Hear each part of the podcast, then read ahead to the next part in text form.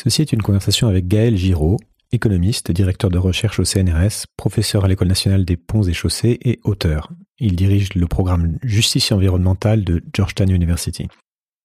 Il est spécialiste des interactions entre économie et écologie et il occupait les fonctions de chef économiste de l'Agence française de développement jusqu'en juillet 2019. Cette interview a été faite en deux temps, avant et après le début de la guerre en Ukraine. J'ai donc décidé de la diviser en deux épisodes distincts. Dans cette première partie, nous parlons du fonctionnement du système économique mondial et de ce qui ne fonctionne pas bien selon Gaël. L'épisode est dense, mais vous pouvez retrouver les notes complètes sur sismic.fr. Pour soutenir Sismic, comme d'habitude, parlez-en autour de vous, mettez 5 étoiles et vous pouvez aussi faire un don via le site. Bonne écoute. Je ne sais pas si vous êtes au courant, mais le monde, il vous attend pas. Le monde, il bouge. Et il bouge vite. Bienvenue sur Sismic. Rien de tout ça n'est réel. Qu'est-ce que le réel? Quelle est ta définition du réel? Chaque génération, sans doute, se croit vouée à refaire le monde. Notre savoir nous a fait devenir cyniques. Nous sommes inhumains à force d'intelligence. L'humanité est menacée dans ses fondamentaux. Tu dois trouver dans tes rêves l'avenir pour lequel tu as envie de te battre. Bonjour Gaël Giraud. Bonjour. Alors ensemble, on va parler essentiellement d'économie en tant que système, en tant que grille de lecture du monde euh, et des enjeux actuels. Euh, vous êtes entre autres, entre autres choses économiste qu'est-ce que c'est qu'un économiste? Et en quelques mots, puisqu'on va prendre le temps de développer votre pensée, quel type d'économiste êtes-vous? Est-ce que vous appartenez à un courant particulier? Alors, un économiste, euh, c'est quelqu'un qui est supposé euh, étudier les phénomènes économiques. C'est une énorme question de savoir, disons, d'essayer de définir ce que c'est qu'un phénomène économique. une manière de m'en tirer, ce serait de dire, au fond, c'est un type de profession qui a émergé dans les années 30 à la faveur de la grande crise euh, économique euh, qui a sévi à la fois aux États-Unis et en Europe, et puis disons de la grande, de la première euh, première grande expérience collective de déflation dans laquelle l'Occident est tombé dans les années 30. Et à ce moment-là, la, la, classe politique, aussi bien disons que l'opinion publique, a compris qu'il y a des phénomènes graves qui peuvent survenir en économie, du point de vue économique, du point de vue de la raréfaction d'un certain nombre de ressources, et que les économistes ont un rôle à jouer et pour les États-Unis, c'est devenu très clair à partir du moment où il a fallu se lancer dans la guerre et ensuite reconvertir l'économie de guerre en une économie euh, de paix et trouver des moyens d'écouler le surplus industriel américain. Pardon, excusez-moi. Et donc, euh, après-guerre, c'est à ce moment-là que vraiment naît la profession des économistes et qu'ils deviennent des intellectuels, euh, supposait-elle en tout cas, qui, à qui on demande d'avoir un avis sur le cours de l'économie dans un pays, dans une nation. Ce qui n'avait jamais été le cas précédemment.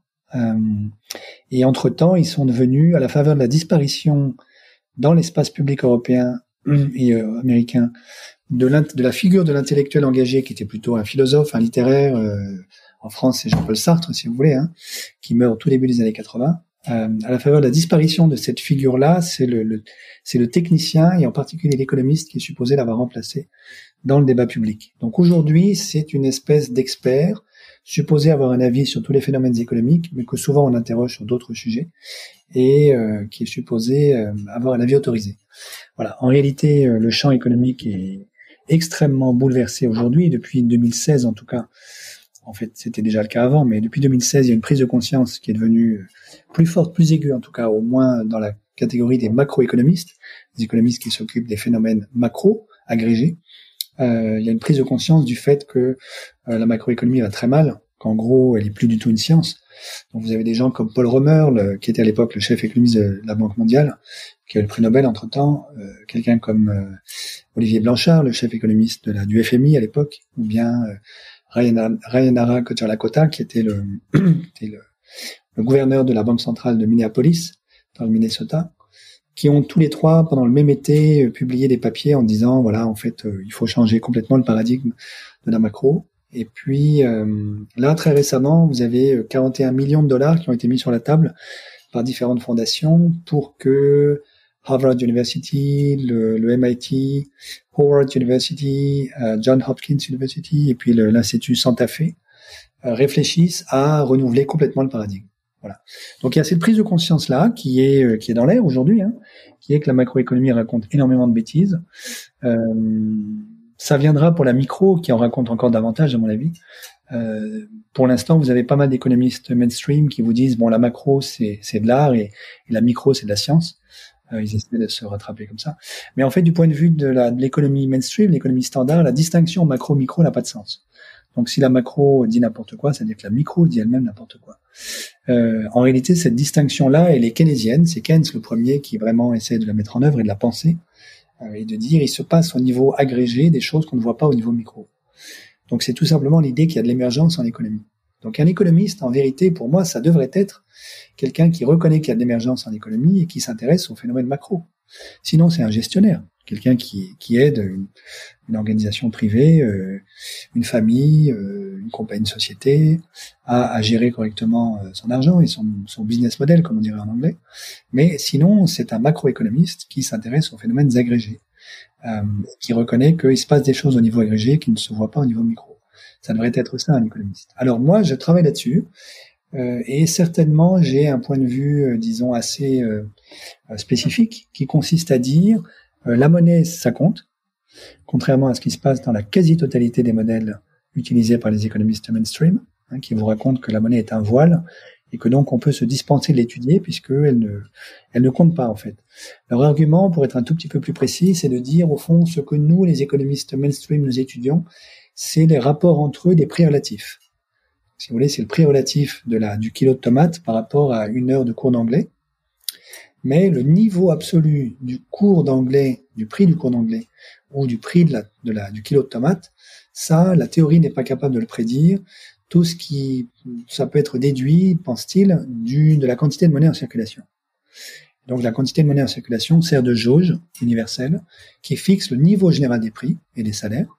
Et puis euh, le fonctionnement des marchés et ce que vous racontent les économistes néoclassiques vous permet de trouver, de comprendre, d'analyser, d'étudier les prix relatifs. Évidemment, tout ça est complètement faux. la, quantité de monnaie en circulation fait beaucoup plus que de fixer le niveau général des prix. Elle a, une influence sur la totalité des variables macro et évidemment elle influence les, prix relatifs entre eux, l'évolution des salaires, le, chômage, etc. Donc euh, ma position à moi, c'est de dire la monnaie ça compte, elle n'est pas neutre. Euh, et donc, on doit l'étudier comme tel si on n'en fait pas de l'économie, en tout cas dans les économies monétarisées, comme toutes les économies le sont aujourd'hui. Et puis, deuxième, deuxième point euh, très important pour moi, qui est que euh, la, la, le volet matériel de l'économie compte beaucoup. autrement dit, qu'il n'y a pas d'économie s'il n'y a pas d'énergie, euh, puis n'y a pas d'activité humaine sans énergie, en vérité, et puis il n'y a pas d'économie s'il n'y a pas de matière. Euh, on n'a pas non plus d'activité humaine si on n'extrait pas du sous-sol un certain nombre de ressources naturelles, euh, non renouvelables pour la plupart, euh, commencer évidemment par les énergies fossiles, mais aussi les minerais, la biomasse, etc. Chose qui n'est même pas reconnue par la plupart des économistes mmh. mainstream. Oui, on va en parler. Ok, bah ça pose pas mal, euh, pas mal le sujet, les sujets dont on va parler euh, au cours de cette heure. Euh, je pense qu'on peut rester un petit peu plus là-dessus parce que c'est, l'économie est, quelque chose d'absolument central dans la manière dont fonctionne notre civilisation. Je sais, je sais pas vraiment si ça a toujours été le cas. En tout cas, où là vous avez dit que c'était, en tout cas la place des économistes n'était pas du tout la même. Il y a toujours eu de l'économie, il y a toujours eu de, des faits économiques qui ont influencé euh, euh, l'histoire des pays, l'histoire des civilisations, mais particulièrement aujourd'hui, c'est quelque chose qui euh, qui va déterminer les politiques publiques, qui va déterminer euh, qui va être choisi euh, comme dans les démocraties comme euh, comme chef d'État. C'est le fameux It's the economy stupid de, Clinton, mm-hmm. qui se rappelait lui-même que pour gagner une campagne, il fallait que l'économie aille bien, il fallait parler d'économie. Donc on, on a, on, on, juge en fait la santé, la santé d'un pays, la santé du monde via un certain nombre d'indicateurs, souvent liés à l'économie. On, a tendance à oublier le reste, mm-hmm. mais donc ça me semble en tout cas euh, extrêmement important de comprendre un peu mieux tout ce dont vous venez de parler, qui, euh, je pense, est obscur pour pas mal de monde, euh, parce que si on le fait pas, en fait, on passe à côté de beaucoup de choses. Donc, on va continuer un petit peu à poser ce cadre-là. J'ai une question simple qu'est-ce qu'il faut comprendre de la manière dont le système économique mondial, puisqu'en gros c'est la même chose partout aujourd'hui, fonctionne et de comment il pèse aujourd'hui sur cette marche du monde alors, le système économique mondial, je ne sais pas si on peut euh, identifier un système économique mondial, mais admettons. Aujourd'hui, il est entré dans une troisième phase depuis 1945. Euh, je pense que ça vaut la peine de faire un tout petit retour en arrière. En 1945, si vous voulez, vous avez un pays au niveau mondial qui est le grand pays producteur industriel, qui a un surplus industriel. Ce sont les États-Unis. En vérité, il y en a un deuxième, c'est la Suisse, mais qui ne compte pas. Euh, donc, les États-Unis, mais leur grand problème, non, parce qu'elle compte pour d'autres raisons, elle compte pour son système bancaire, disons. Mais disons, au niveau mondial, euh, l'industrie suisse pèse vraiment pas beaucoup. Euh, en revanche, en 1945, le grand sujet de l'industrie américaine, c'est de trouver des consommateurs pour écouler ses produits. D'où le plan Marshall. Le plan Marshall, qui était au départ un prêt, devient bien vite un don, tout simplement parce que ça marche tellement bien que les Américains n'ont même pas besoin qu'on les rembourse. Autrement dit, ils créent la monnaie qui permet aux Européens et aux Japonais d'acheter les produits américains. Et donc, euh, l'argent revient aux États-Unis à mesure que nous achetons leurs produits, et eux, ça leur permet d'écouler leurs produits, d'avoir du boulot et de remplir leur carnet d'ordre. Ce schéma-là a pris fin en 1971-72. En tout cas, il a été très très fortement bouleversé au moment de l'abandon des accords de Bretton Woods sur décision unilatérale de, Nixon le 15 août, et puis donc de l'entrée dans le monde euh, extrêmement inquiétant des, taux de change flexibles. Je dis inquiétant parce qu'en réalité, encore aujourd'hui, personne ne sait vraiment comment fonctionnent les taux de change flexibles personne, ni du côté mainstream, ni du côté, euh, disons, entre guillemets, hétérodoxe, n'a de véritable théorie satisfaisante de la façon dont évoluent les, taux de change. Euh, j'ai ma petite idée là-dessus, je pourrais y revenir si vous voulez, mais en tout cas, voilà, on a fait un pari absolument hallucinant en 1971 de se jeter dans l'océan des taux de change flexibles sans savoir du tout comment ceci allait pouvoir évoluer, à ceci près que les États-Unis ont fait le pari que le dollar resterait la, monnaie universelle, la, devise universelle, ce qui leur permettrait de d'exporter en fait les problèmes de dette publique américain. À partir de ce moment-là, s'est mis en place petit à petit, cas un cas, un deuxième schéma complètement différent, où l'usine du monde n'était plus les États-Unis, mais la Chine. La Chine euh, a eu des, des, des, surplus commerciaux absolument colossaux avec l'Occident.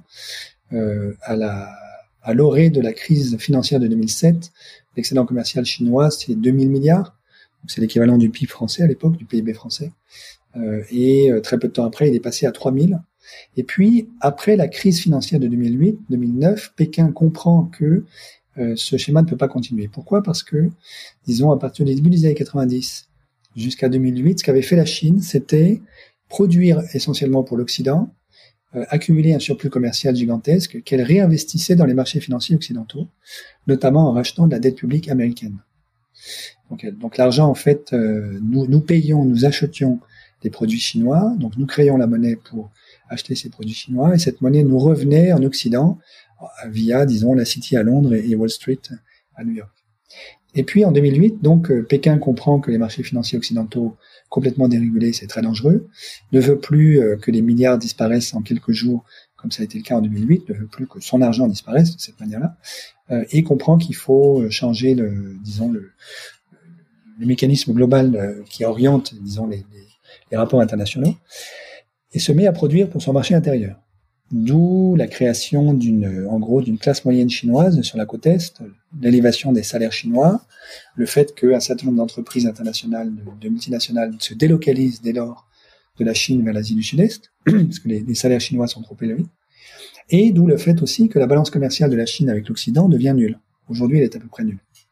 Ce qui veut dire que la valeur des exportations chinoises vers l'Occident est à peu près égale à la valeur de ces importations de l'Occident.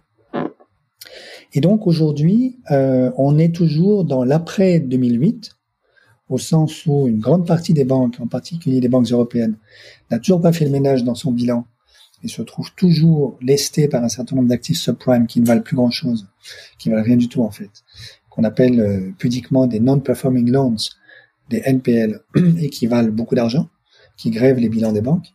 On a un, secteur financier donc qui est toujours euh, convalescent de 2008, en particulier en Europe. On a une usine du monde qui est introuvable, ça n'est plus la Chine.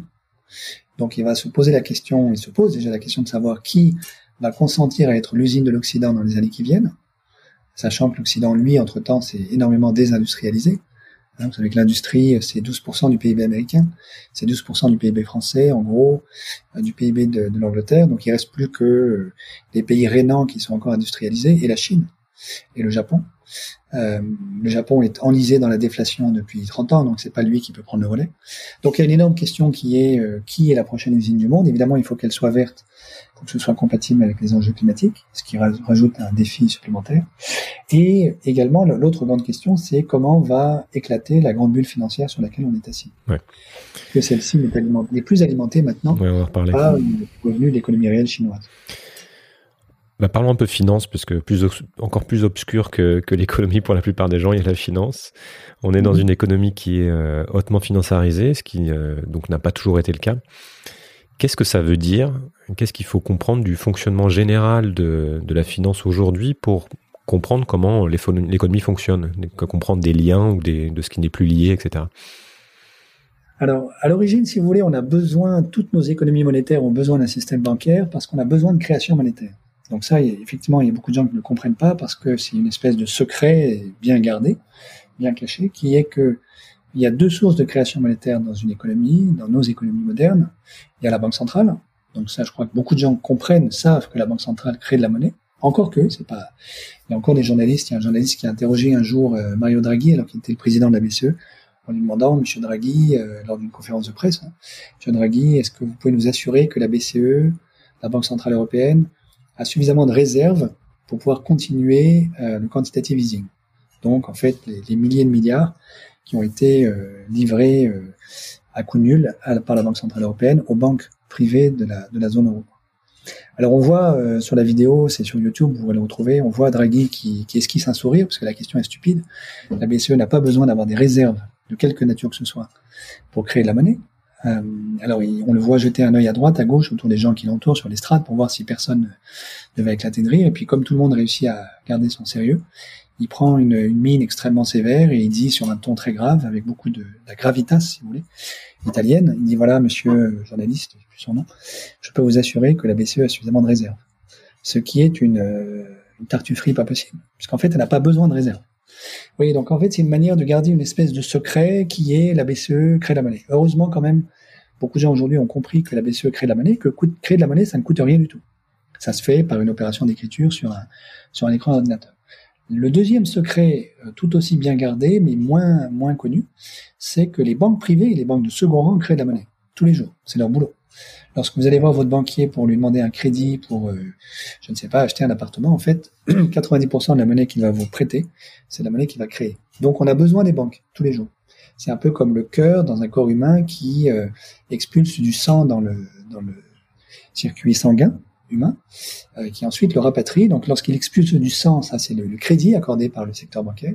Lorsqu'il rapatrie le sang, euh, ça c'est lorsque, lorsque vous remboursez vos dettes. Lorsque vous remboursez votre dette, en fait, la monnaie qui a été créée pour financer votre dette est détruite. Donc vous voyez, le, le système monétaire, c'est un comme le système sanguin, c'est une espèce de grande de grand circuit fermé avec euh, au milieu, disons, le secteur bancaire qui crée de la monnaie en permanence et qui en détruit en permanence. Alors il se trouve que quand l'économie grossit, en moyenne, on crée plus de monnaie qu'on en détruit, et donc la quantité de monnaie en circulation augmente. Mais euh, il faut garder à l'idée que voilà, c'est un système euh, où vous avez en, permanence euh, diastole et systole monétaire. Alors là-dedans, c'est, disons, on a créé une espèce de, d'engin perturbateur qui s'appelle les marchés financiers, essentiellement à la faveur des années 70, et essentiellement à cause justement du fait que, du fait de ces décisions d'entrer dans les marches, dans des les marchés internationaux de devises avec des taux de change flexibles. Pourquoi? Parce que ces taux de change flexibles ont créé une incertitude majeure, massive pour tous les, entrepreneurs qui faisaient des, du commerce international. Par exemple, vous faisiez du commerce entre la France et les États-Unis, tout d'un coup, vous aviez une incertitude sur le taux de change franc français dollar dans un an. Vous n'en saviez plus rien. Alors que, disons, c'était quelque chose de complètement fixé et euh, négocié de manière tout à fait marginale euh, euh, année après année dans, un régime de taux de change fixe. Donc vous avez une nouvelle incertitude face à laquelle les entrepreneurs doivent pouvoir se protéger. C'est là que les banques commencent à leur proposer des actifs dérivés sur les taux de change, c'est-à-dire des contrats d'assurance au fond qui leur garantissent que si jamais le taux de change devenait défavorable à leur commerce, à leur business, eh bien, ils seraient compensés par le contrat par la banque. Et la banque, elle, elle-même, évidemment, en fait, elle fait signer deux contrats en miroir, deux contrats symétriques à deux clients qui sont soumis au même risque, mais qui ont des intérêts divergents, de manière que l'un des deux clients, en fait, va financer l'autre au cas où les taux de change varieraient d'une manière qui est défavorable au deuxième et favorable au premier.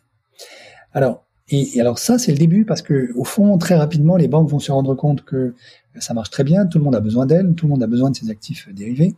Les États commencent à s'endetter, et donc on a besoin de créer un vrai marché international de la dette publique. Puis le secteur privé va s'endetter lui aussi. Tout ça pour des raisons sur lesquelles on pourra revenir à peu près en même temps, les années 70-80.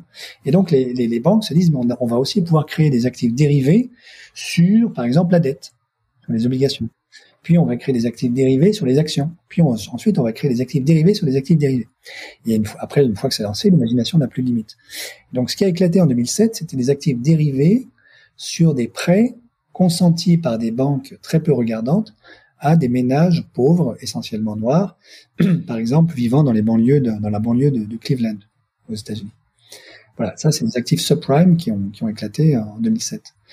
Et donc ça, ça fait peser un risque absolument colossal à l'ensemble de l'économie, mais ça permet aussi à une toute petite frange de la population euh, de s'enrichir considérablement, de manière extrêmement rapide. Pourquoi? Parce que si vous avez des, des, des prix des actifs financiers qui augmentent, et que euh, vous avez euh, suffisamment pignon sur rue pour qu'une banque vous prête, alors vous pouvez, avec très peu de capital initial, admettons vous commencez avec 1000, quelle que soit l'unité, hein, ça peut être des millions, ça peut être euh, juste 1000 euros, ça peut être... voilà. vous commencez avec 1000, vous empruntez euh, 9000 à une banque, donc vous vous retrouvez avec 10 000, vous achetez 10 000 d'actifs financiers, et puis un an plus tard, leur prix a été multiplié par 1,5, donc en fait, vous vous retrouvez avec 15 000. Vous remboursez la banque à qui vous aviez emprunté 9000 plus des pouillèmes de taux d'intérêt et vous, vous restez avec 6000, euh, un petit, un petit peu moins de 6000. Donc vous êtes, vous avez démarré avec 1000 et euh, en quelques mois vous avez fait 6000. Vous avez fait x 600. Donc euh, ça, aucun investissement dans l'économie réelle ne peut vous permettre de faire ça. Il n'y a que les marchés financiers qui peuvent, qui peuvent vous permettre. Pour, pour bien comprendre, le moment où il y a vraiment une déconnexion qui commence à se mettre en place, c'est à partir du moment où, enfin en tout cas qui s'accélère, c'est à partir du moment où on commence à faire des dérivés parce que ça devient des, des choses assez virtuelles. Oui, C'est ça qui est, qui est pas contrôlé et en fait on aurait dû, et on peut encore le faire, hein, on aurait dû euh, construire une espèce d'agence internationale véritablement indépendante des banques euh, qui puisse euh, autoriser la mise sur le marché d'un certain nombre d'actifs dérivés, hmm. comme on le fait pour le médicament. Alors il y a l'énorme problème du conflit d'intérêts on voit bien cette difficulté aujourd'hui avec les vaccins, hein, c'est-à-dire que les agences qui sont censées autoriser la mise sur le marché d'un médicament sont elles-mêmes peuplées de gens qui ont des conflits d'intérêts majeurs avec les entreprises de Big Pharma qui produisent ces médicaments. Et c'est ce qu'on a vu également pour 2007, en 2007, hein, c'est-à-dire euh, la plupart des actifs dérivés subprime avaient été notés triple A par des agences de notation qui étaient elles-mêmes financées par les banques. Donc, donc, si on prenait le soin de régler ce problème de conflit d'intérêts, qui est tout à fait gérable en vérité, on pourrait avoir une agence de notation, une agence internationale, disons, qui autoriserait ou non la mise en circulation de tel ou tel actif dérivé. Ça, ça permettrait d'assainir considérablement les marchés financiers. je voudrais qu'on parle un peu de, de dette. Euh, vous avez, bon, enfin, vous avez déjà évoqué ça dans, dans toute la description, ça revient assez souvent. Aujourd'hui, on a une, mais sauf qu'aujourd'hui, peut-être plus qu'il y a quelques années, c'est vraiment au cœur du, du sujet, en tout cas au cœur des risques. On a une dette mondiale qui, euh, si je me trompe pas, s'élève aujourd'hui à 370% du, du PIB. Il y a différentes manières de la compter, mhm. mais il y a la dette privée, il y a la dette publique, et on est dans une situation où ces deux dettes ont augmenté à des niveaux euh, sans précédent. Maintenant, tous les États euh, majeurs sont endettés euh, au-delà de 100%. et cette dette augmente de manière systématique plus vite que le PIB depuis le milieu des années 60.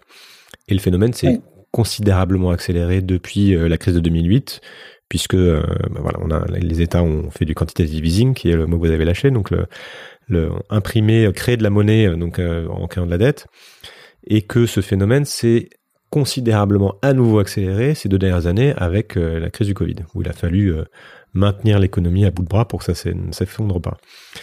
Comment est-ce que ça marche et pourquoi est-ce que on, a créé autant de dettes? Vous en avez déjà un peu parlé, mais je voudrais qu'on comprenne bien le phénomène et surtout ce qui se passe depuis 2008 au point que certains disent que euh, les marchés financiers ne fonctionnent plus normalement. Alors, euh, comment est-ce que ça marche? Euh, Bon, le fait qu'un État doive s'endetter, ça, je pense que tout le monde peut le comprendre. Hein. Vous avez besoin de financer un, certain nombre de dépenses publiques. Vous n'avez pas suffisamment d'impôts, de recettes fiscales, et donc vous vous endettez pour pouvoir combler le, combler le, manque à gagner. jusque dans les années début des années 70, le Trésor français s'endettait auprès de la Banque de France, mais s'endettait à taux nul. Donc en fait, il demandait des avances au Trésor la Banque de France les lui concédait toujours. Et en réalité, il ne remboursait jamais vraiment la dette, puisque au moment où il devait rembourser, ben, il contractait une nouvelle dette pour rembourser la première, et il faisait ce qu'on appelle rouler la dette.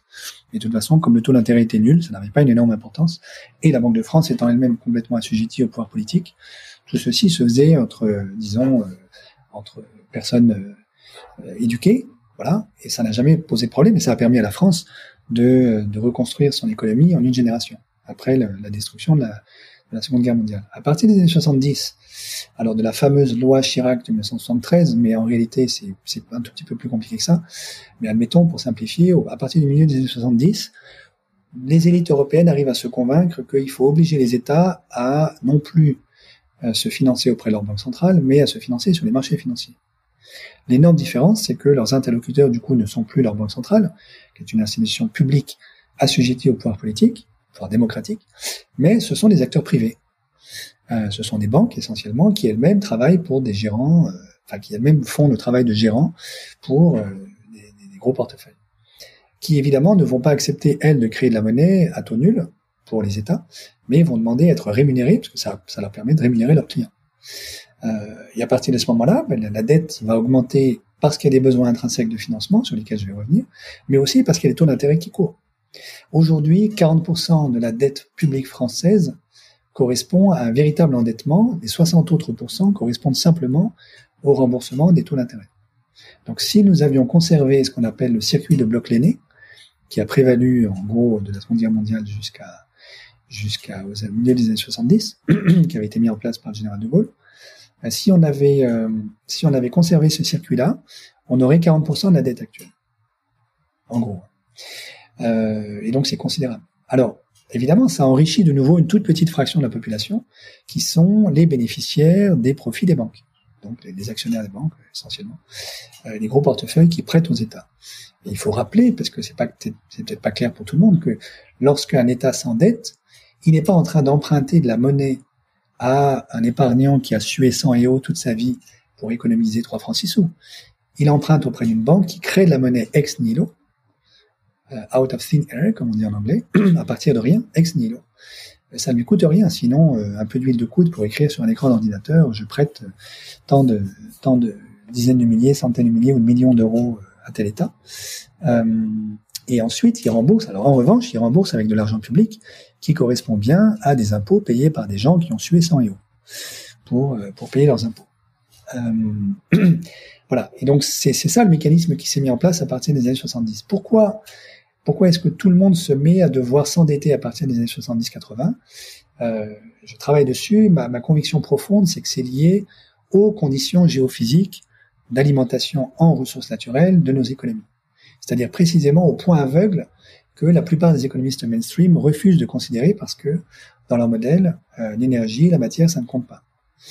Euh, alors pourquoi je dis ça? Mais essentiellement parce que si vous regardez simplement la question du pétrole, les grands puits pétroliers américains qui ont fait la prospérité américaine euh, à partir des années 1930, à partir du moment où ils ont été découverts, ces grands puits atteignent leur pic d'extraction en 1970, à la grande surprise de l'administration américaine.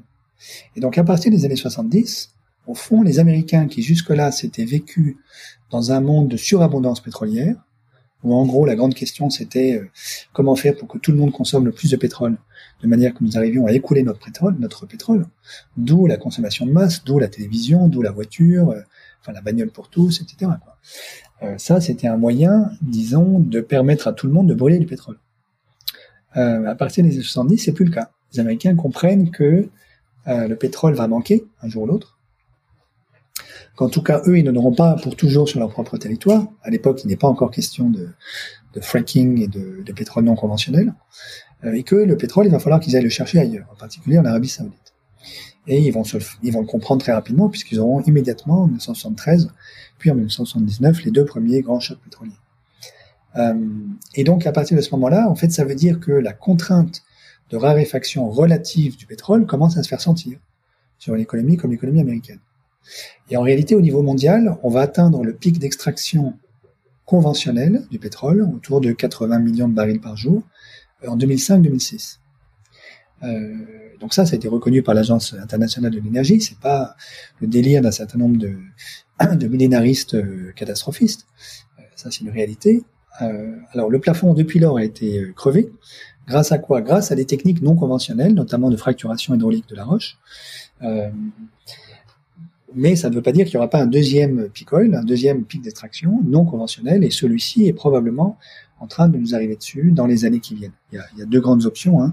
Si vous discutez avec les, ingénieurs pétroliers, vous avez les ingénieurs qui vous disent probablement dans la décennie 2020 pour le pic non conventionnel d'extraction, et ceux qui pensent que c'est plutôt autour de 2060. Ce qui correspond d'ailleurs, et c'est peut-être pas un hasard complet, aux, aux deux grands scénarios d'effondrement du rapport Meadows euh, de 1972 dont nous fêtons les, les 50 ans aujourd'hui. Alors, je, reviens un tout petit peu au sujet initial. Si on, m'accorde qu'à partir des années 70, vous avez un certain nombre de ressources absolument clés pour toutes les économies industrialisées, comme par exemple le pétrole, euh, dont la contrainte géologique commence à se faire sentir. Euh, ça ne veut pas dire qu'on n'arrive pas à augmenter la quantité de pétrole qu'on extrait du sous-sol, mais disons, la contrainte commence à se faire sentir. Donc le coût d'extraction commence à augmenter. Et pour parler un tout petit peu technique, l'IROI, donc le rendement énergétique de l'extraction d'une unité d'énergie, disons d'une joule, euh, commence à, diminuer. Autrement dit, c'est de moins en moins rentable d'extraire du pétrole, euh, par exemple, ou du gaz, ou du charbon, ou d'extraire des minerais dont la densité des réserves diminue.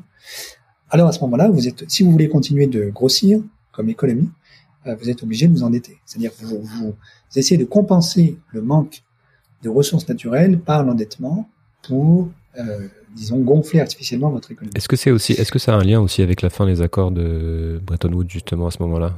Alors, c'est très possible. J'essaie d'enquêter là-dessus, mais pour l'instant, je trouve pas de, je trouve pas d'informations. Puis moi, je suis pas historien. Il faudrait que j'aille regarder, par exemple, les minutes des discussions de la Fed. Euh, Parce que c'est aussi ça qui euh, permet euh, de créer de la dette à partir du moment où la monnaie n'est plus liée à une limite physique, en fait. Oui, tout à fait, absolument. Donc c'est vrai. Donc c'est très possible que la décision de, de, rupture des accords de Bretton Woods, d'abandon de l'état noir pour le pour le dollar, soit liée à la découverte de, du fait que les, les puits de pétroliers américains okay avaient atteint leur pic d'extraction en 1970. Donc c'est une hypothèse que j'ai en tête depuis des années, que je ne peux pas étayer aujourd'hui, j'en suis assez convaincu, mais je ne peux pas vous dire que j'ai la preuve formelle du lien de causalité entre les deux. Donc on est rentré à partir de ce moment-là de toute façon dans, un, dans une nouvelle logique euh, qui, euh, qui après est devenue encore très très différente. Euh, fast, forward, fast forward, comme on dit, si on avance euh, plus loin, à partir de, à partir de 2008, euh, et dans laquelle on est aujourd'hui. Oui, parce qu'à partir de 2008, d'abord, la contrainte pétrolière est toujours là, donc on arrive à la crever uniquement grâce aux techniques non conventionnelles, dont on ne sait pas combien de temps elles vont pouvoir nous permettre de, on ne sait pas, disons, quel répit elles nous accordent. Et puis, dans le même temps, on se retrouve devant cet énorme point d'interrogation posé par la crise financière. Donc, comme je le disais tout à l'heure, en fait, la Chine a cessé d'alimenter en argent venant de l'économie réelle, si vous voulez, la sphère financière, ce qu'elle faisait avant avec ses excédents commerciaux. En gros, je simplifie, mais elle n'a plus ses excédents commerciaux. Donc, la sphère financière londonienne et, new-yorkaise est privée, en gros, des excédents chinois. Alors, ça veut dire quoi? Ça veut dire que on est en train de se préparer un gigantesque moment de Minsky, ce qu'on appelle un moment de Minsky. Minsky, c'est le nom de Hyman Minsky, un grand économiste américain des années 70, qui a été un de ceux qui ont théorisé un tout petit peu ce que je vais vous dire. La, la mécanique est la suivante, c'est que vous avez une bulle financière qui gonfle, ce qui est le cas encore aujourd'hui. Vous avez des actifs financiers dont le prix augmente. Et vous avez remarqué, tout le monde l'a vu, que même pendant la pandémie, où l'économie réelle allait quand même très mal, la plupart des économies ont perdu 2, peut-être 3% de PIB en un an, en 2020, les marchés financiers ne se sont jamais aussi bien portés. Donc le cours des actifs financiers a continué d'augmenter et même a vu sa course folle accélérer. Euh, ça, c'est dû à quoi? C'est dû au fait que l'alimentation de la bulle n'a pas besoin d'économie réelle. Donc il y a un découplage complet entre ce qui permet à la bulle de grossir et ce qui permet à l'économie réelle soit de grossir, soit de se complexifier, soit d'avancer d'une manière ou d'une autre. Alors, qu'est-ce qui permet à la bulle de gonfler? C'est essentiellement la création monétaire par les banques centrales. Donc, c'est ce dont on parlait tout à l'heure, le quantitative easing. Donc, vous êtes un investisseur financier. Vous voyez que les cours des actifs augmentent. Vous êtes convaincu qu'ils vont augmenter. Qu'est-ce que vous faites? Vous allez voir votre banque et vous lui empruntez. La banque, elle peut vous prêter à partir du moment où elle sait qu'elle va avoir des milliers de milliards à sa disposition qui lui sont créés ex nihilo par la Banque centrale pour lui permettre à elle d'avoir ce qu'on appelle des réserves obligatoires nécessaires pour pouvoir euh, vous créer de la monnaie pour vous. Donc la banque privée le fait. Et elle le fait dans des proportions qui sont absolument extravagantes. Euh, vous avez encore des, disons, des ratios de levier qui sont extrêmement élevés. C'est-à-dire, comme je disais tout à l'heure, vous, vous, arrivez avec 1000 et vous pouvez emprunter 9000. Donc vous multipliez par 10 votre pouvoir de, j'allais dire, de nuisance sur les marchés. On appelle le levier. Voilà, le levier. Vous avez ce levier gigantesque, vous allez sur le marché, vous achetez des actifs. Et si vous êtes nombreux à le faire, évidemment, le cours des actifs va augmenter, parce que le nombre d'actifs lui-même n'augmente pas beaucoup. En fait, le nombre d'actions euh, sur les marchés n'augmente pas beaucoup, il a même plutôt tendance à baisser, le nombre d'obligations n'augmente pas beaucoup. Donc au fond, ça fait automatiquement augmenter les, prix des actifs. Donc en réalité, c'est une prophétie autoréalisatrice qui est rendue possible simplement par le crédit bancaire. Sauf que vous avez quand même une dette vis-à-vis de votre banque, avec un taux d'intérêt qui n'est pas nul. Et donc tôt ou tard, la banque va se rappeler à vous pour vous dire bon, il serait bien temps quand même d'un jour de songer à rembourser votre dette, parce que la banque en a besoin elle-même pour ne pas faire faillite. Donc d'ordinaire, qu'est-ce que vous faites? En fait, vous faites appel aux revenus de l'économie réelle, dont vous disposez par ailleurs, si vous êtes un bon investisseur, et vous continuez de rembourser votre banque tout en conservant vos actifs financiers dont le prix continue d'augmenter. Sauf que là, la grande différence avec ce qui se passait avant 2007, c'est que vous avez de moins en moins de revenus d'économie réelle. Pourquoi? Parce que les économies réelles ne grossissent plus, ou pas beaucoup. C'est le, fameux thème, disons, de la stagnation séculaire. Et puis surtout aussi parce que vous n'avez plus les excédents commerciaux chinois, qui arrivaient comme une espèce de manne, hein, 2000 milliards tous les ans, euh, juste pour, l'économie réelle, pour permettre en fait aux investisseurs de, rembourser leur banque. Et donc qu'est-ce que vous faites si la banque devient insistante? Ben, Vous êtes obligé de vendre vos actifs pour récupérer du cash, de la liquidité, qui vous permet de rembourser votre banque.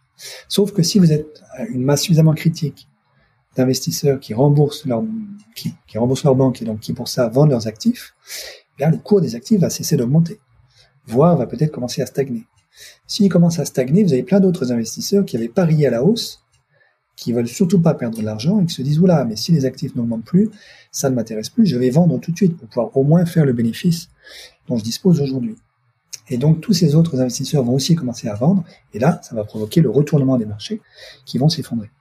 Donc ça, ce, moment-là, si vous voulez, c'est le moment du coyote, vous voyez, qui, a dépassé la limite de la, la falaise qui pédale dans le vide, c'est le moment du retournement de Minsky. C'est le moment de Minsky.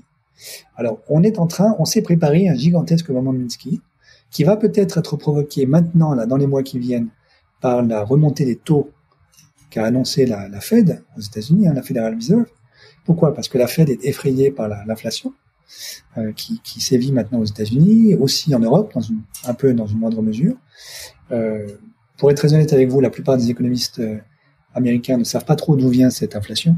Donc ils se racontent des histoires sur le thème ah mais peut-être qu'on n'aurait pas dû distribuer autant d'argent aux pauvres. Vous voyez, on a ils ont quand même distribué 3 trillions, hein, 3 000 milliards d'assistance euh, à la fin 2020, début 2021, d'assistance aux ménages qui étaient complètement pris à la gorge par le confinement et, le Covid.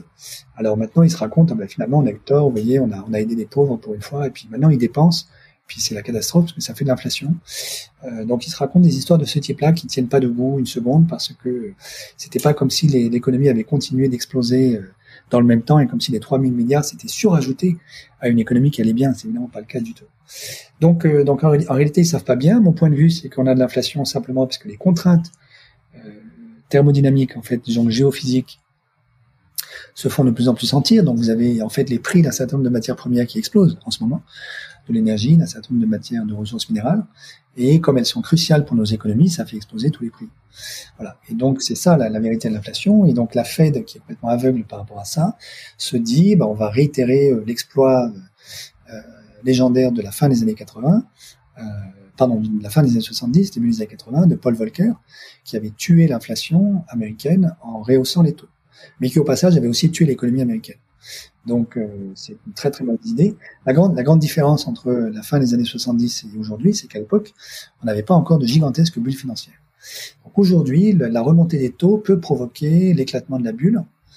Et la mauvaise nouvelle du jour, c'est qu'on n'a pas fait grand-chose pour se protéger contre une nouvelle bulle. Ouais, on va, on va, on va y revenir parce que c'est je veux terminer par ça en fait, euh, se dire, de réfléchir à ce qui est en train de se passer, et ce qui peut se passer dans les euh, dans les mois ou, les années à venir. On en a un peu parlé, mais il y a une citation que, que je voudrais mettre sur la table qui est de, de Kenneth Boulding, que vous devez connaître. Celui qui croit qu'une croissance infinie peut continuer indéfiniment dans un monde fini est un fou ou un économiste. Un économiste. Euh, je vais me faire un peu l'avocat du diable d'abord. Pourquoi est-ce que la croissance infinie serait impossible? Euh, Ou alors, pourquoi est-ce que, en tout cas, ce ne serait un sujet qui n'est pas d'actualité, puisque, comme vous l'avez dit, beaucoup de gens ne semblent pas du tout considérer cette, cette hypothèse Alors, la croissance infinie est aujourd'hui impossible parce que elle aujourd'hui dépend de l'extraction d'un certain nombre de ressources non renouvelables qui ne sont pas disponibles en quantité infinie. Donc c'est très simple, hein. nous n'avons qu'une seule planète, nous avons une quantité limitée de cuivre, de lithium, de phosphate, euh, et euh, pour réussir à faire une croissance infinie avec une quantité de ressources naturelles finie, il faut que vous ayez un, indicateur qui soit découplé de la réalité matérielle de votre économie, ce qui n'est pas le cas aujourd'hui. Alors, euh, il y a bien des tentatives en fait pour découpler le PIB. alors ces tentatives, c'est lesquelles? Par exemple, en 2014, l'OCDE a proposé qu'on inclue la prostitution dans le calcul du PIB. Donc c'était une manière, pensait-il, intelligente de faire gonfler le PIB euh, pour pas grand-chose, euh, en incluant dedans une activité rémunératrice qui jusqu'à présent n'était pas comptabilisée dans le PIB. heureusement, ils ont abandonné cette idée, mais ça vous donne un peu le, comment dire l'état d'esprit hein, des, des, comptables qui essaient de faire gonfler le PIB à tout prix, puisque c'est notre mantra, c'est notre, fétiche. Hein. Euh, alors, on est capable de faire augmenter le PIB artificiellement, justement en déformant l'instrument de mesure. Donc, on a un thermomètre qui marche plus, enfin, en tout cas, qui n'indique plus ce qu'on voudrait voir. Donc, on va déformer le thermomètre plutôt que de comprendre pourquoi ça marche plus. Euh, mais sinon, la réalité, c'est que, si vous voulez, de mon point de vue, une économie, c'est une vaste euh, structure dissipative, hein, au sens de, de Prigogine, euh, le prix Nobel. Donc, c'est en fait un système thermodynamique hors équilibre complexe qui s'alimente en temps continu d'énergie et de matière, qui métabolise cette énergie et cette matière pour produire du travail. Alors, par exemple, la discussion que nous avons en ce moment, nous utilisons de l'énergie, bon, euh, nous, utilisons des écrans d'ordinateur, euh, donc de la matière. Euh, donc, nous métabolisons l'énergie et la matière pour produire du travail, pour produire des infrastructures, pour aller très très vite, disons, du capital, même si on pourrait y revenir, pour complexifier sa structure interne, pour diminuer en fait l'entropie interne du métabolisme et puis pour euh, exuder des, déchets. Donc c'est ce que fait le corps humain en permanence, euh, en respirant, en mangeant, en buvant, euh, mais c'est aussi ce que fait une économie. voilà. Et donc ça, ça vous dit pourquoi aujourd'hui en fait le, le grand métabolisme mondial de l'économie mondiale est à la peine parce que le flux d'énergie et de matière avec lequel nous nous alimentons n'est plus aussi généreux qu'il a pu l'être dans le passé nous n'arrivons pas à métaboliser euh, correctement et ça nous crée toute une série de problèmes, dont cette inflation et la mauvaise réaction des banques centrales.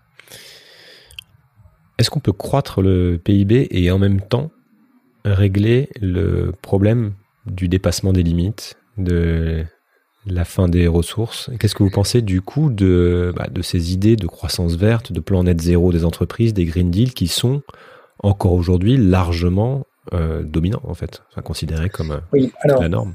Là-dessus, il y, y, a deux choses à dire à mon avis. La première, c'est le, le, postulat selon, laquelle, selon lequel il est possible d'avoir de la croissance euh, tout de suite verte. Ça, c'est évidemment faux. Ça supposerait, comme je viens d'essayer de le dire, de pouvoir découpler complètement le PIB, disons, de la, de la face matérielle de nos économies. Et ça, ça me semble absolument impossible. Il y a des limites thermodynamiques élémentaires. Vous et moi, nous ne pouvons pas vivre si nous n'avons pas un peu, d'énergie et un peu de matière. Et donc, a fortiori, euh, le grand métabolisme qui est une économie.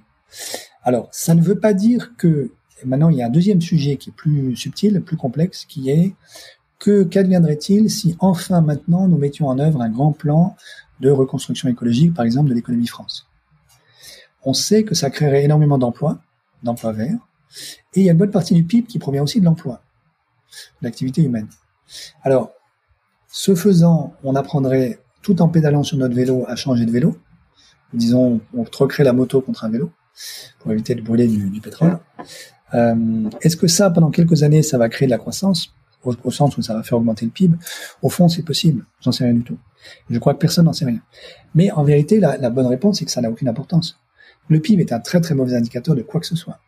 En vérité, la plupart des économistes mainstream ne savent pas pourquoi le PIB augmente ou baisse ou stagne.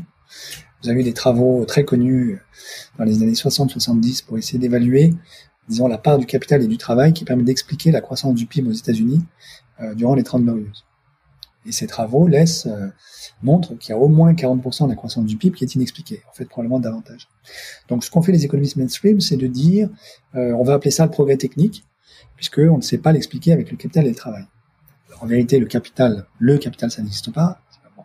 Voilà, faudrait rentrer dans la, dans la technique pour expliquer tout ça, mais vous voyez bien que ce qui est derrière ça, c'est le fait que on utilise avec le PIB un instrument de mesure que les économistes ne comprennent pas, dont ils ne savent pas expliquer, même ex post, l'évolution. Euh, donc ils sont obligés de faire appel, comme les astrophysiciens, de, l'énergie noire, de la matière noire, oui. donc chez nous, ça s'appelle le progrès technique. Et on espère pouvoir guider nos économies avec ça. C'est évidemment, c'est évidemment du délire éveillé. Hein. Euh, donc il faut abandonner le PIB. Et il faut troquer le PIB contre des indicateurs qui nous intéressent vraiment, c'est-à-dire, euh, disons, le niveau de santé de la population, l'espérance de vie à la naissance, euh, le niveau d'éducation, oui, euh, la qualité du tissu social, ce genre de choses. Mais certainement pas le PIB. Alors qu'est-ce qui fait que qu'on soit que qu'on soit encore là-dedans, c'est-à-dire qu'est-ce qui fait que pour à peu près tout le monde, euh, en tout cas celles et ceux qui parient sur l'avenir et qui ont un impact sur le monde, donc euh, les économistes qui conseillent les politiques, euh, si les financiers, les institutions, même l'ONU, etc. Tranquillement, on continue de prévoir des croissances, idéalement à 2-3% globalement pour pour les 20 prochaines années. Euh, mhm. Sachant qu'au bout de 25 ans, on sait qu'on 3% chaque année, ça double la taille de l'économie, qu'on sait qu'on a des problèmes de ressources, etc. Mhm. Quand, on, quand on regarde ça, on se dit c'est comme si euh, personne ne voyait le lien que euh, certains voient que, comme vous. Alors après, il y, y, a des avis divergents, mais euh, on a l'impression que c'est pas un sujet en fait dont on parle. Comment, comment vous expliquez ça? Alors qu'on a une crise majeure, qu'on parle de dépassement des limites, qu'on a besoin décroître notre impact, etc., etc. Il y a plein d'explications si vous voulez, il faudrait faire la psychanalyse de notre société. Vous avez plein d'échelles d'explications. Vous en avez une qui est notre, notre imaginaire politique est construit sur la croissance depuis, depuis 70 ans. Avec euh, en gros l'idée qu'il faut que le gâteau augmente et la répartition droite-gauche entre la droite qui dit ce qui est important d'abord c'est de faire augmenter le, le, gâteau le plus vite possible et la gauche qui vous dit non non ce qui est important c'est la manière dont on distribue les parts du gâteau. Voilà. Tout ça est bouleversé aujourd'hui parce que tout le monde se rend compte que les économistes ne savent pas pourquoi le gâteau augmente ou n'augmente plus et euh, savent encore moins comment il faudrait le redistribuer. Donc, euh, alors, mais il n'empêche que tout notre imaginaire politique est construit depuis 70 ans sur l'idée qu'il faut que le gâteau augmente. Ensuite, vous avez un certain nombre de faux arguments qui ne tiennent pas la route non plus, qui sont, euh, oui, parce qu'en fait, la vraie réponse à ceci, c'est qu'à cela ne tienne, réinventons un nouvel imaginaire politique, qui est exactement, en gros, la tâche qui est devant les, devant les écologistes aujourd'hui, militants ou politiques, qui est de réinventer un imaginaire d'une société prospère, euh, bas carbone, slow food, comme le dirait Carlo Petrini, euh, avec euh, low tech et, disons la sobriété comme mot d'ordre universel plutôt que la croissance du PIB. Euh, je dis pas que c'est simple, mais en gros c'est ça le, disons le, disons le grand défi de civilisation qui est devant nous. Euh, vous avez aussi un autre argument qui permet de légitimer, de continuer de légitimer le PIB, qui est que à partir du moment où les banques prêtent à taux non nul, il faudrait avoir de la croissance pour pouvoir rembourser le taux d'intérêt. Vous voyez bien l'argument, hein, c'est euh, vous avez 10 dans l'économie, vous empruntez, donc j'ai créé 11, mais je vais devoir rembourser 11,5, d'où vient le 1,5 qui manque. Si j'ai pas de croissance, je peux pas rembourser le 1,5. Alors cet argument est faux parce qu'il confond la croissance de la masse monétaire avec la croissance de l'économie, ce qui sont deux choses complètement différentes. Quand on parle de croissance du PIB, on parle toujours, en général, de croissance du PIB réel, qui par ailleurs est très mal calculé, mais je reviens pas là-dessus.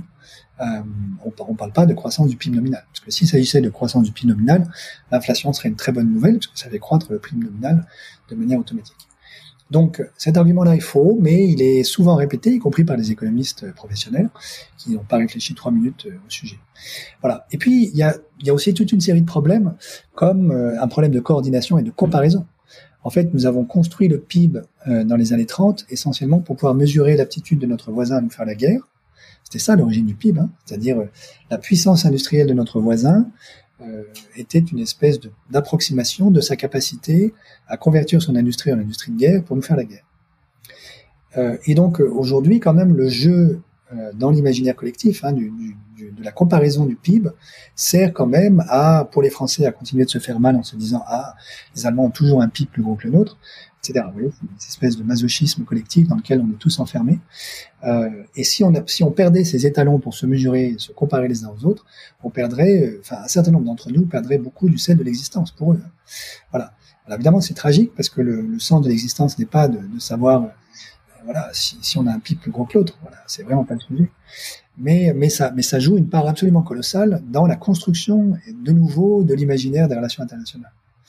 Alors pour en changer, euh, ça supposerait une coordination, disons, au niveau du G20, parce que si vous avez un seul pays qui change tout seul, alors sauf si c'est le Bhoutan, le Bhoutan l'a fait, le Bhoutan a remplacé le, le, PIB par le, le, bonheur national brut, sauf que le Bhoutan, honnêtement, tout le monde s'en fout, ça n'a aucune importance.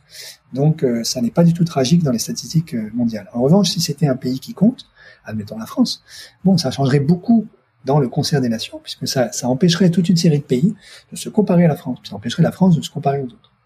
Ce qui serait problématique, à cause de cette espèce justement de, grégarisme mimétique euh, dans lequel nous sommes, piégés.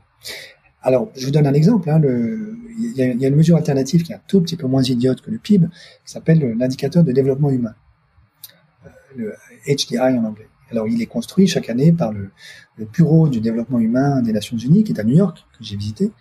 Euh, et en fait, il, est construit avec trois piliers, trois, trois paramètres, trois dimensions, si vous voulez, qui sont euh, le PIB par habitant, le niveau d'éducation et l'espérance de vie en bonne santé à la naissance ce qui est déjà un tout petit peu plus intelligent que le PIB tout seul. Simplement, pour l'instant, on fait une moyenne arithmétique de ces trois chiffres. Exactement comme on fait une note au lycée, on prend la, on prend la somme des trois et on divise par trois. Puis quelqu'un a eu l'idée de dire, oui, mais en fait, vous savez, si on prenait la moyenne géométrique, autrement dit, si on prenait le produit de ces trois notes, et on prenait ensuite la racine cubique du produit, alors ce serait beaucoup plus intelligent, parce que si quelqu'un a un zéro, si vous voulez, dans une de ces trois notes, bah, la moyenne géométrique, ça reste encore zéro. Donc ça permet de pénaliser ceux qui sont vraiment mauvais dans une des trois dimensions et de dire si vous voulez avoir une bonne note, il faut être au moins passable partout. Vous voyez? Ce qui est intelligent. Alors le, le, HDO à New York a voulu le faire, sauf que vous savez peut-être que la moyenne géométrique est toujours inférieure à la bonne vieille moyenne arithmétique qu'on utilise au lycée.